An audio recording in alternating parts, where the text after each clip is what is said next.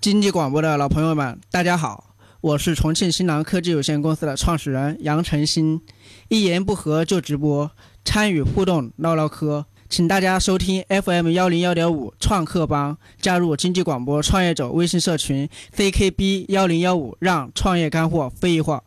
大家点开微信主页右上角的加号，然后点击添加朋友，输入 ckb 幺零幺五就可以加入到“创兄创业路上不孤单”这个微信号码当中了。说杨成兴一开始你就是利用发明专利打开这个创业之门的，对对对，因为我除了第二个那个高科技的产品以外，还有个低科技的。低科技是什么呢？它是利用水蒸气蒸发嗯给我们的花卉浇水，这个叫气候花盆，它是随着空气的温度变化，满足我们的植物的对水分的需求。这个低科技含含量在哪？就它就是两个花盆重叠在一起啊，哦第二个花盆就无数个孔，下面就装水，然后不断的蒸发水分。啊，嗯，就来自这样的一个发明，它非常容易被仿冒的。当时我就用在大一的时候，在寝室里面就开始加工，加工，然后去融资去做模具，哦开发出这个产品，然后就一直卖。这是我们新浪科技公司的诞生的第一件产品。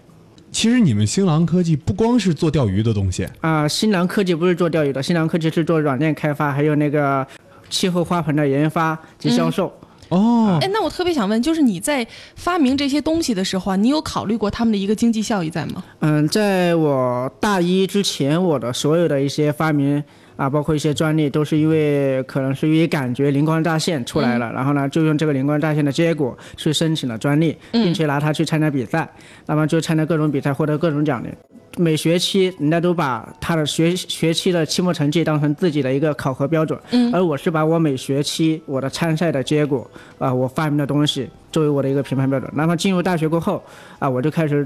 针对性的针对市场需要什么，我去研发什么，而不是说我想了什么就做什么。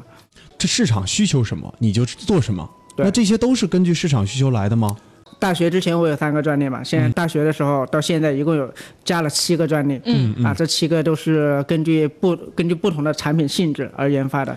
你看，休学创业其实不是每个人都有勇气去做的，对，但是你怎么下这个勇气，就说我必须要休学休学创业呢？其实当时在东方卫视做一个节目的时候，本来是想辍学创业，嗯当时想不读书了，嗯然后因为本来就不喜欢学校的这种教育氛围，啊、因为考试而学习，因为考试而读书，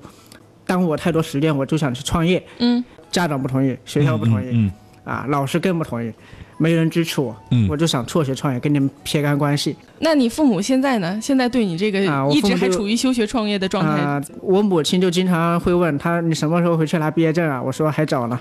啊，然后我爸就对我的，他说希望我能够多去体验，因为我从休学创业到现在，基本上在重庆的时间特别少，都在外地啊，接触不同的人，接触不同的项目，学习不不同的东西。嗯，你看咱们社群里面有一位朋友他就问了哈，嗯你怎么聚集这么多的人才呢？谁给你的能力聚集嗯这么啊多，因人？为我其实说实话，在很多人、很多人的眼里，他们认为我就是一个人才。那那么当人才都在一起的时候，那肯定有无限的一个辐射力，跟你一起有想法的人在一起聚集在一起，现在公司里头的人是怎么招的呢？通过一些朋友关系，然后就介绍一些介绍一些人才，然后其他的都是通过大学招聘，嗯网上的像什么五八的什么招聘之类的。为什么要说带着三家公司之后辍学之后又要重返校园？然后重返校园之后，你说开公司不是挺好的吗？挣钱了，也离开学校了。嗯，其实当时是因为不忙，另外又想着我都快二十六了。嗯嗯嗯。啊，再不拿毕业证，估计孩子都出来了，还我还在读大 学。回去过后，那个重庆商报呢还做了一篇报道呢，嗯嗯然后当时就因为公司的业务不忙，我可以因为我在学校还有办公室呢，学校还那就有那就是学校也是支持你对对对休学创业的是吗？对对对，嗯，那他给你们提供怎样的一个支持呢？最开始的时候，在二零一一二年我休学还没有休学创业的时候，学校就给了我两间办公室，哦，那学校确实是很支持你的。但还有一点，他还提供了三亩地给我，哦，哇，因为我们当时是做植物花卉这一嘛块的，嗯花卉这一块的，嗯需要种植嘛。然后学校那个副校长啊，林副校长就特别爽快。哦，那确实你们学校对这个创业上面的扶持确实挺大的啊。嗯，对啊，看来也是这个不光是跟自身有关，跟学校的这个帮助也是有很大的关系。对对对。你做这个学校里面设立办公室，然后又是边上学边搞科研，那你觉得你自己是有发明创造这个天分呢，还是说这些东西是你学来的呢？其实这些我们每个人都有，只是我们注意力不在一个点上，那么嗯你就不能把它给发现出来。你聚集这些高层次的人才，他们是可以觉得好像大家在一块儿能不错研究点东西出来，但是你怎么把人家留住啊？留住嘛，就是在以前的话，我们就开高薪啊，然后包括项目的一个分成啊，然后呢，到现在我们就包括那个上海的一个中科院的一个光学的一个博士，嗯啊，他之前也是我们的那个伙伴，然后呢，我们就采取一个什么样的方式？对于这种特别的人才，我们是采取一嗯个编外，就相当于在我们公司的体制之外的嗯啊，做一个合作方。哦，我现在还有一个问题，就是关于你公司的一个投资人。嗯啊，就是凭什么大家会把这个钱投给你，让你去开这些公司？啊、其实，在我们目前就我创业的时候，我创业不是八次嘛，从来没有投资人，没有投资人，对，全是我自己去找政府拿一些政策方面的资金，找学校拿一些补助，还有我一些天使的那些，呃，就那那些企业家朋友，哦他们对我无偿的一个资助。你怎么认识的这些企业家朋友？二零一二年，我认识了接触了那个上海斯巴达集团，嗯然后斯巴达集团是一个就商会性质的一个企业平台，嗯嗯，然后呢，我就因为那个斯巴达总裁他看到我那个东方卫视那个节目，然后他就对我特别感兴趣，然后就让他的助理联系我，二零一二年的八月份，嗯啊，八农历八月份，这当时是九月多，然后去我去上海。然后他就介绍了他们下面的很多的一些高管，嗯然后我认识他们高管的每个人都有很多的企业家资源，哦，通过这个关系认识的。对对对，那我感觉你一开始你始于参加东方卫视这个节目，然后接触了很多的这方面的人。对对对，应该在以前都是在学校闭门造车，学校一直没往外外出走嗯啊。然后呢，就是参加中央卫视过后，然后就有幸的就可能遇到了人生的转折点。电视节目给你的收获是什么呢？就是认识人吗？嗯、错，其实给我的一个最大的收获就是让我敞开心扉，把自己想说的说出来了。当时因为我说实话啊，就每年从二零二零零五年到现在，每一年我。好像就是上帝在推我一把，就每一年在一个时间段都有很多媒体会主动来报道我，你已经被大家觉得好像是一个标杆性的人物了，啊大家都觉得说你做创业，然后而且是休学创业，嗯啊，然后这个具有标志性。那你现在这个开的公司能养活你自己吗？啊、能能养活还你啊自己对，？还能当养活别人。当时投入了多少？现在呢？其实我创业到现在，一共呃就自己想尽一切办法弄的钱，就就不是人家投资的，嗯啊，一共一百二十多万。哦，就是想办法弄的钱。对对，想办法弄的钱，包括我们自己的营收、营收的利润嗯，啊，也赔进去了嘛。哦哦哦，然后到现在，我们那个影视界是注册资金两千万，然后我占嗯百分之十五。群里其实还有一个人，他就说到了，他说他其实也有专利的，但是没有时间去考虑市场。对于这个考虑市场这一块儿的话，你你有怎样的一个看法呢？嗯，首先一个，我们假设我们有手里有个产品，或者说我们还没有做出这个产品，我就举例，我们这个商业的一个活动性质，第一个就是除了我们的客户需求以外，我们是先做推广还是先做营销？啊，今天就有人问我，他说你做推广，做做销售很厉害，对吧？我说销售分为两种，第一个是营销，第二个是推广。推广是主动性质的，营销是被动性质的。我就举举一个简单的例，我们的营销是建立在别人有需求的情况下，哦他会找你，因为你提供了这一个解决方案。嗯嗯而我们的推销是别人还没有什么多的需求的时候，你是强硬给人家一个解决方案。我们现在主要的精力放在哪儿呢？嗯、现在的一个赚钱的项目就在野夫钓鱼的一些智能硬件。程鑫现在把整个的精力都投入在这个野夫钓鱼上了。我有一个信仰，就是我要把我所感兴趣的事情做成我的事业。以前养花啊，我把它做成了产品啊。现在我喜欢钓鱼，我就把它做成了我的一个垂直社群。垂直社群其实也就是一个电商的一个垂直社群。嗯。而这个电商不仅仅只是卖渔具而已，我们是如何让渔具智能化的挂钩在我们的社群里边。其实我们这个智能化是针对性的，是解决我们的钓鱼比赛。裁判会在最后的时候把鱼给捞起来，放在盆儿里面一条一条的数，然后再称嗯，对，啊，对吧？然后呢，我们那个渔具就直接把鱼扔进我们的鱼护里面，然后呢扔进那个里边儿，我们里边有个生物感测器。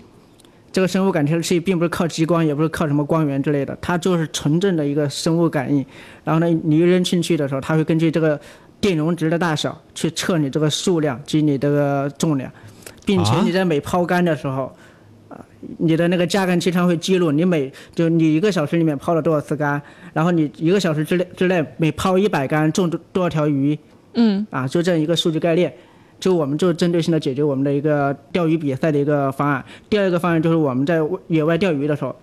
把我们这个鱼护往那个水里一放，就知道这个区域在多深的水位啊，就是你前面五米之内多深的水位有鱼，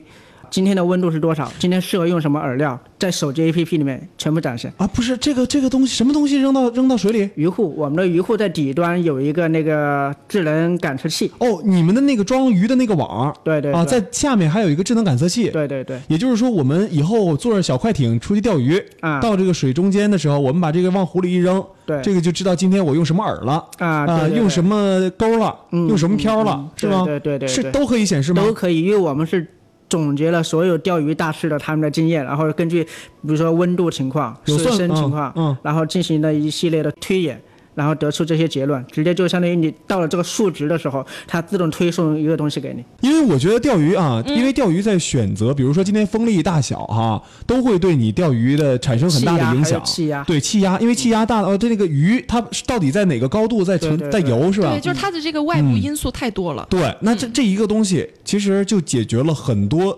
想钓鱼的新手他的一个经验问题。不仅仅新手，包括我们老老钓鱼的这些钓友，因为我老手们为什么叫野夫钓鱼？我们钓鱼不是限制于在我们鱼塘里面 钓，我们更作为钓鱼人更喜欢去野外。野钓，嗯对，哎，野没钓。错。那我想知道这个设备现在适用于大海吗？不适用吧，啊、不适用。只能适用于河啊我钓们、的河钓、江河钓、钓、江钓对、对湖钓。对对对，哦，哎，这个还蛮有意思的。那你现在的这个数据的话，它是就是用在这个手机 app 上面吗？对对对，那你现在手机 app 上面注册有多少人了？呃，我们现在这个用户量接近十万人，有十万人，对对对嗯啊都，是钓友。都是钓友。我们在做这个项目之前，然后我们做了一些数据统查，在全国一共有接近九千六百万人喜欢钓鱼。呃，现在我们的榨干器是非常成熟了，投它市场了吗？现在投入市场了，投入市啊万能场有榨人干买器？吗？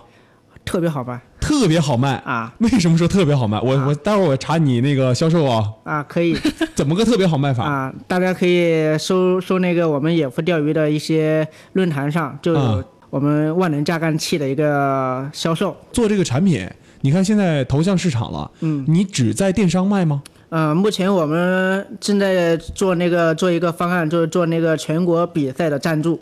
钓鱼比赛赞助了之后，是不是就是说想让他们来使用你们的这个统计设备？对，我们直接绑架用户了。我好奇的是，你们这个热感的这个鱼护嗯，啊，把鱼放进去，它它是用什么样的原理能够检测这其个实鱼就是的大电小？容值，就是电容值，对，嗯没有别的了。没有别的了，那这个是专利吗？是专利。是专利。对那你的那个沉底的那个也啊检测也是专利，啊，对对对，那其哦实，哟在这样的一个钓鱼的市场上面，你你其实是做了很多的专利项目吗？钓鱼的我就一共有三个，三个三个都哪三个？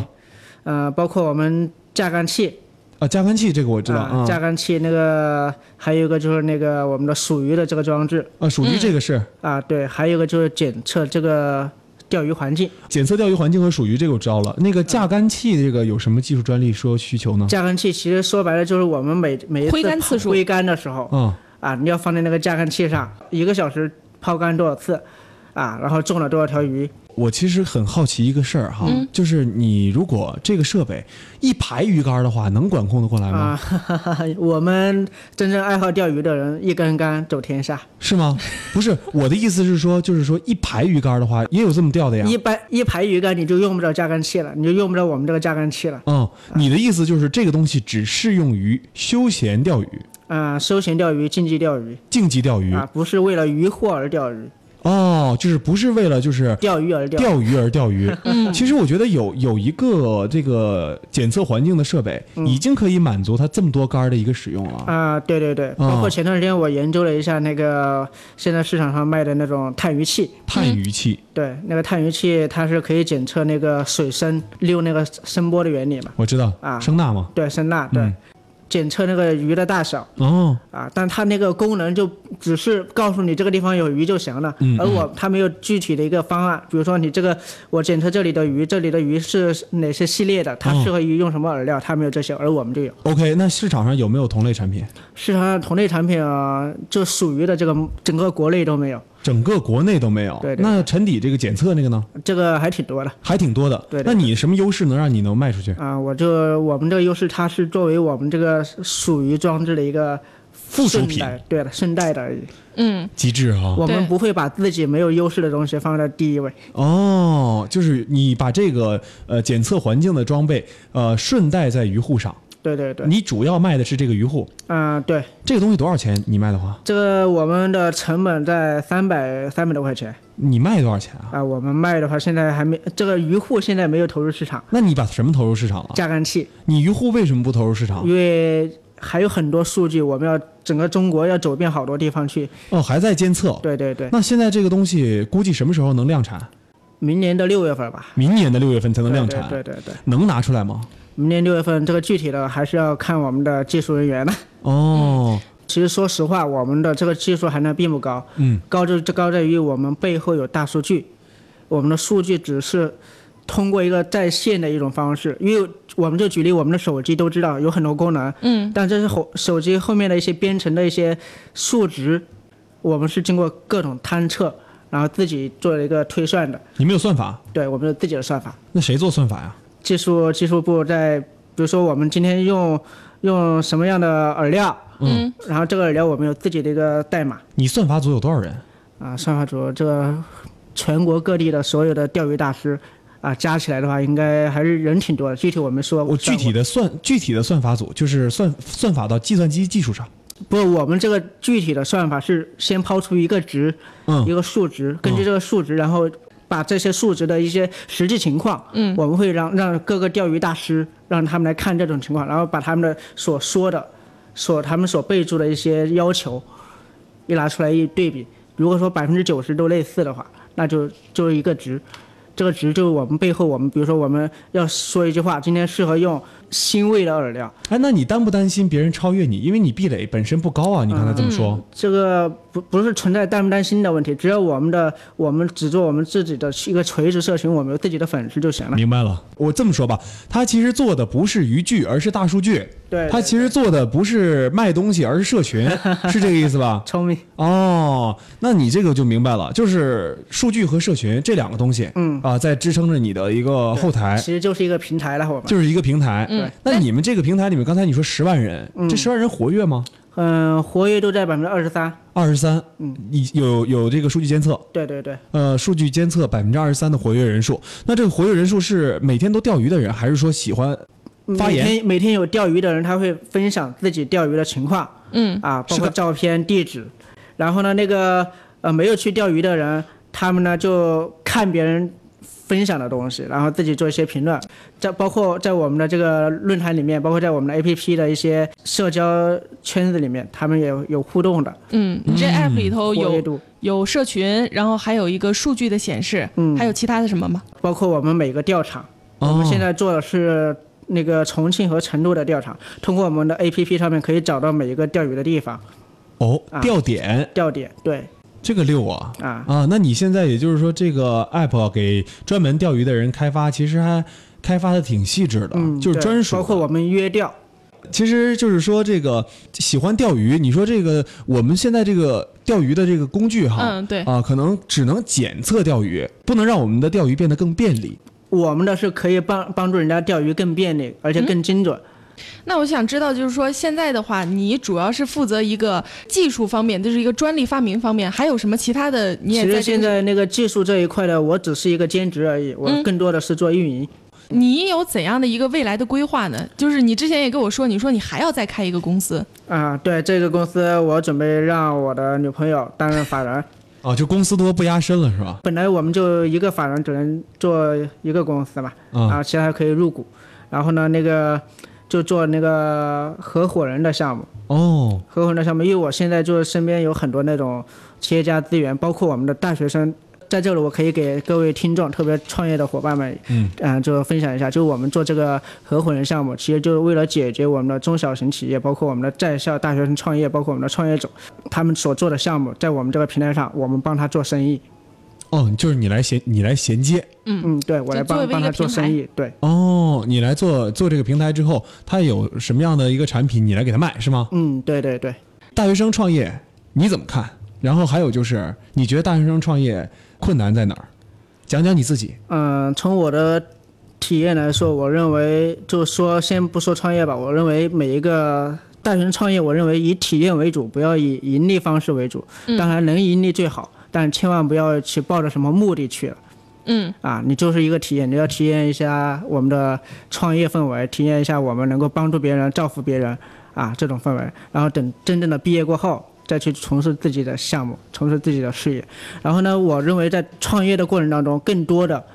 并不是资金，也不是平台嗯啊，也不是什是么我们的技术，我认为更多的是自己对自己的认识。